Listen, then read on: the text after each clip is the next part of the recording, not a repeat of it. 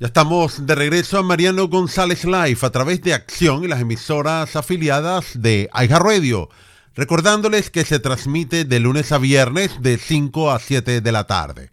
El Partido Republicano está llevando un buen impulso en estas elecciones. Incluso ha levantado las alarmas en distritos que tradicionalmente votan por los demócratas.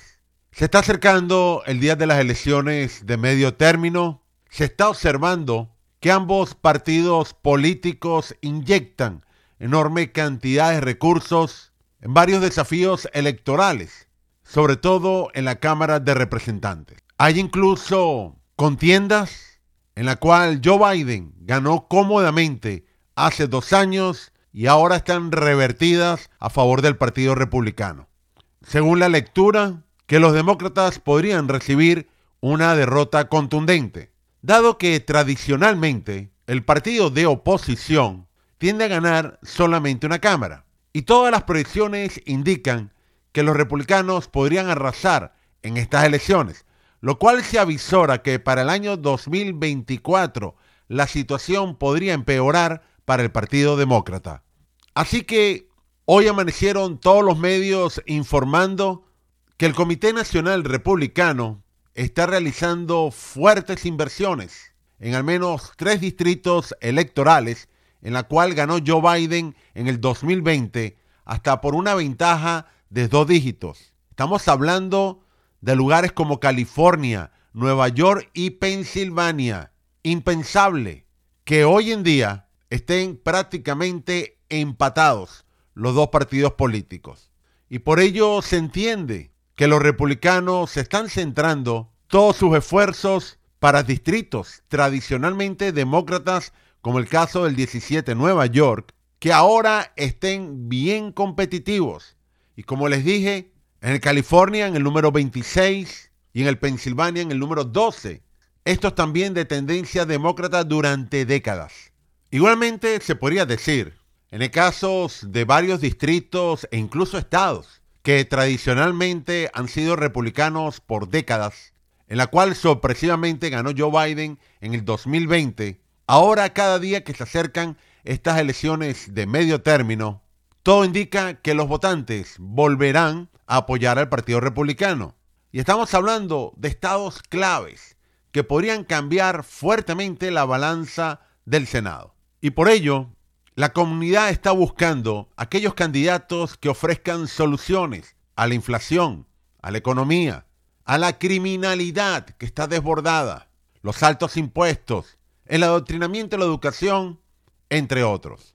Es fácilmente observar que el tema del aborto ha cambiado drásticamente y ese giro se empezó a observar desde comienzo de agosto, particularmente en Georgia, el estado del Durazno, en la cual es un campo de batalla muy importante para estas elecciones de medio término, en virtud que los demócratas sorpresivamente ganaron dos puestos en el Senado e incluyendo a Joe Biden, lo cual lo convirtió en un empate en la Cámara Alta. Y a pesar que Georgia históricamente ha beneficiado fuertemente al Partido Republicano, ahora vuelve otra vez a los resultados previos del 2020. Es decir, si los demócratas pierden esos dos escaños que obtuvieron, en la cual le aseguró la mayoría a través de Georgia, es probable que las circunstancias ahora cambien a favor del Partido Rojo. En el caso de la contienda del gobernador, ocurre lo mismo. Los republicanos se ven fuertemente afianzados en esta recta final y la educación es el tema más importante para los votantes en Georgia que por cierto es uno de los estados en la cual los maestros cuentan con uno de los salarios más altos en el sur del país. Y creo que recientemente hasta recibieron un aumento de 5 mil dólares adicionales para cada maestro. Y ocurrió lo mismo. El aborto se mantuvo fuertemente en la opinión pública, pero empezó a caer a medida que nos acercamos al proceso electoral. Es decir, que ese tema que había emergido como principal entiendo yo gracias a los medios de comunicación, ahora se ha convertido uno de los temas de menos interés para los votantes en todo el país, particularmente en Georgia. Aunque debemos recordar que Georgia estableció leyes una vez que la Corte Suprema de Justicia anulara Roy versus Wade, que se ocurrió en verano de este año, en la cual en Georgia es ilegal proceder ante un aborto si se detecta un latido del corazón, al menos que se traten de algunas excepciones, dice la ley, en el caso de violación, incesto o amenaza de la vida en la madre. Pero también el Estado sureño, las personas están agobiadas por los altos impuestos, por la inflación, una economía que no tiene rumbo y lamentablemente no se ven señales que esto vaya a mejorar. Y por supuesto, al tener un presidente que no quiere escuchar y se empeña en dirigir el país hacia un extremo de la izquierda, entonces perjudica sin duda el estilo de vida y políticamente hablando las posibilidades que los demócratas retomen el control de ambas cámaras para este periodo electoral. Porque imagínense, tema de impuestos con plena inflación y una economía decreciendo. Bueno, aunque si escuchamos al gobierno, ni hay inflación y hay un fuerte crecimiento económico. Parece que es un mundo de realidades paralelas. Y cuando estamos a la Reserva Federal, que vendrá aumentando una vez más la tasa de interés, algo que lo ha venido realizando muy agresivo. Ahora, este avance republicano se ve fuerte en Georgia, en Pensilvania, en Ohio, en Nevada, en Arizona. Y en el caso de nuestro estado, en Florida, hay bastiones muy importantes del Partido Demócrata. Uno de ellos, Miami-Dade, que podría girar a favor de los republicanos. Inclusive algunos distritos de Hialeah, en donde el clamor de muchos latinos es la preocupación que el país se dirige fuertemente hacia un sistema de izquierda. Y por supuesto lo ve muy mal y difícil que el presidente Biden cambie en rumbo a corto plazo. Y yo creo que mucho menos a largo plazo. Porque, a mi entender, esto es una extensión del gobierno de Barack Obama. Entonces, hay condados en el sur de Florida donde prácticamente más del 70% de la población es hispana. Y ahora esas áreas, que a su vez son de las más pobladas del país, se han vuelto campo de batalla electoral, en la cual ha sido tradicionalmente bastión del Partido Demócrata. Es decir, hay mucho juego. Un Estado que se aleja de la izquierda. Un Estado que busca políticas conservadoras. Así que esta elección puede ser una evaluación bien interesante en la cual cómo han venido cambiando específicamente las comunidades hispanas desde el punto de vista político. Es más, es muy probable que Ron DeSantis también se lleve el triunfo electoral en esos condados. Es una situación que no ocurría desde Jeb Bush en el año 2002, quien fue fuertemente apoyado por los hispanos. Pero imagínense, dado que Bush Jeb siempre se ha presentado como hispano, inclusive así lo coloca él en todas las inscripciones del gobierno. Está casado con una esposa latina, habla muy bien el español y está residenciado en el sur de Florida.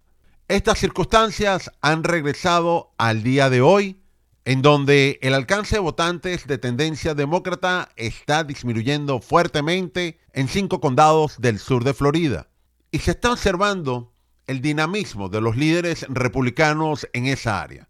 Recuerden también que la actual vicegobernadora, la señora Janet Núñez, es latina y ella va a traer muchos votantes hispanos para el Partido Republicano, al igual que María Elvira Salazar. El senador Rick Scott, que recibió fuerte apoyo como gobernador y también como senador por la comunidad hispana. Y a su vez, el mismo expresidente Donald Trump ganó Florida con una diferencia bien grande sobre Joe Biden de 7, 8 puntos porcentuales. Y ahí estuvo incluida una oleada de votantes hispanos hacia el expresidente. Por supuesto que a simple vista muchos dirán, bueno, es que los cubanos americanos se inclinan fácilmente hacia una política conservadora. Pero resulta que los barrios que les estoy comentando, esas comunidades, están bien poblados de colombianos, nicaragüenses y venezolanos. Y en el caso de los venezolanos, la tendencia electoral es muy alta en la participación. Por supuesto, también el sur de Florida, los hispanos votantes, hay muchos registrados como independientes, pero cada día la tendencia es volverse republicano.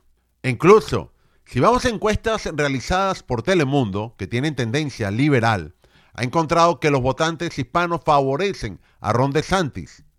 Se oponen a Charlie Crist. Lo mismo ocurre con Kamala Harris. Kamala Harris en la comunidad hispana en Florida no tiene buena aceptación. Y las diferencias del voto hispano para DeSantis con respecto a Charlie Crist pueden variar entre el 5 al 7% a favor del republicano.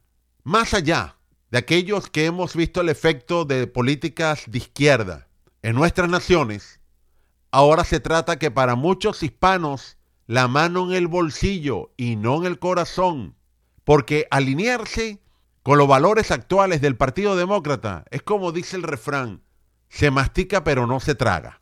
Eso que le digan a las personas, cancelación de la cultura, Latinex, con una X bien grande, adoctrinamiento en las escuelas, 50 congresistas demócratas apoyando el régimen de Cuba y abortos a todo nivel.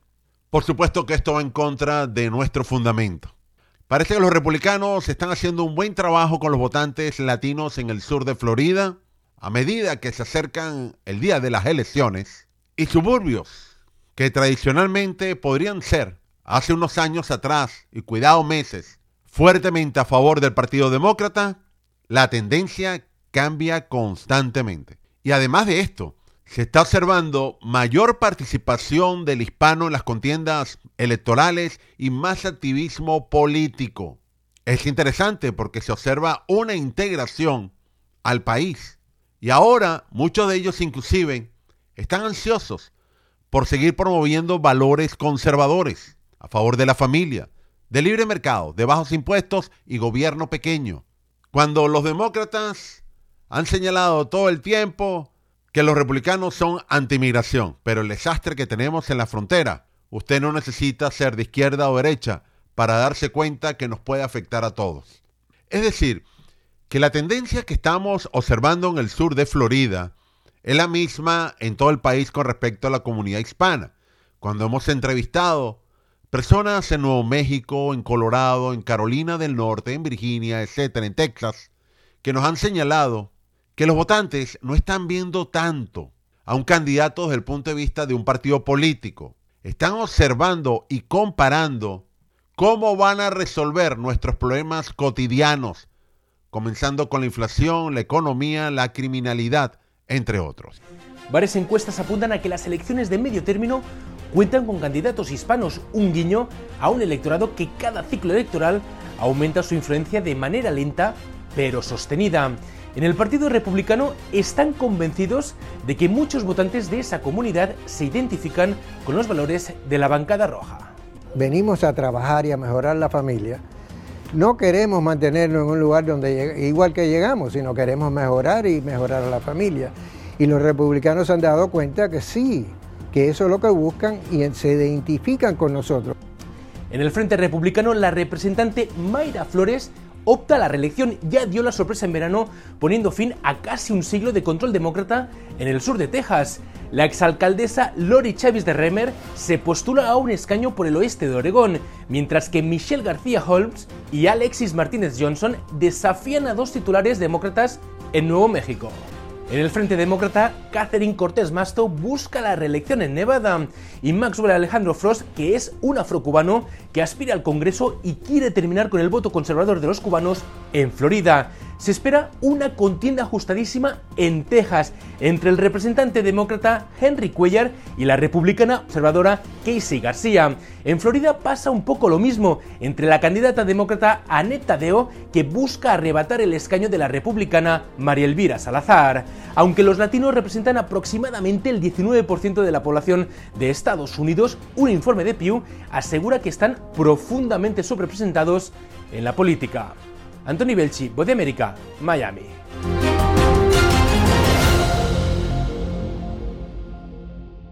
Estamos en una nueva temporada para adquirir y renovar un seguro de salud a bajo costo. Por ello nos acompaña la señora María Piazza. Sí, Mariano, comienza el primero de noviembre el periodo de inscripción y de renovación de los planes del mercado de salud. ¿Cuáles oportunidades trae este nuevo periodo de inscripción? Bueno, Mariano, muchas de las compañías están ofreciendo primas al cero dólares mensual, tarjetas de regalo que pueden llegar a 325 dólares para que usted lo pueda usar en lo que quiera. Los beneficios de hospitalización, doctor de cabecera, especialistas y todo eso por un bajo costo. Usted puede llamar al 407-486-5658. 407-486-5658. Recuerde que si usted tiene cobertura a través de su trabajo y tiene a su familia, su familia podría calificar para la cobertura de salud más económica. Puede llamar al 407-486-5658.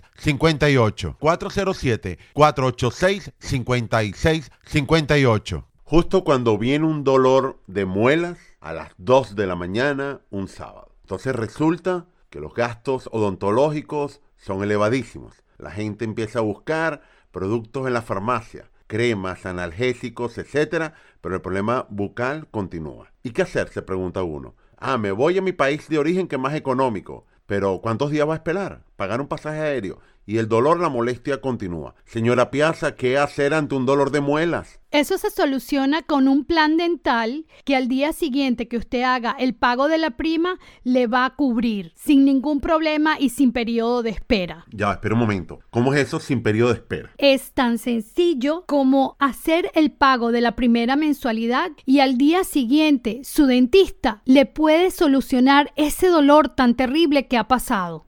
407-486-5658. 407-486-5658. Buenas, soy María Piazza, agente certificado en varios estados. Les quiero recordar que una de las compañías Bright Health sale del mercado de salud. Es la oportunidad para que usted pueda obtener un nuevo plan de, seguro de salud a bajo costo y con muchos beneficios. No se quede sin asegurarse porque esta compañía Bright Health sale del mercado. Llámenme 407-486-5658. 407-486-5658. Esto es un llamado a las personas que tienen la aseguradora Bright Health. ¿Sabía usted que un servicio funerario tradicional en la Florida le puede costar hasta 12 mil dólares? ¿Quién va a pagar por ello? Su señora, sus hijos, hasta sus nietos. Usted se puede asegurar. Y lo mejor aún, no necesita exámenes médicos. En español y sin papeleo. Y ellos se encargan completamente de todo. 407-486-5658.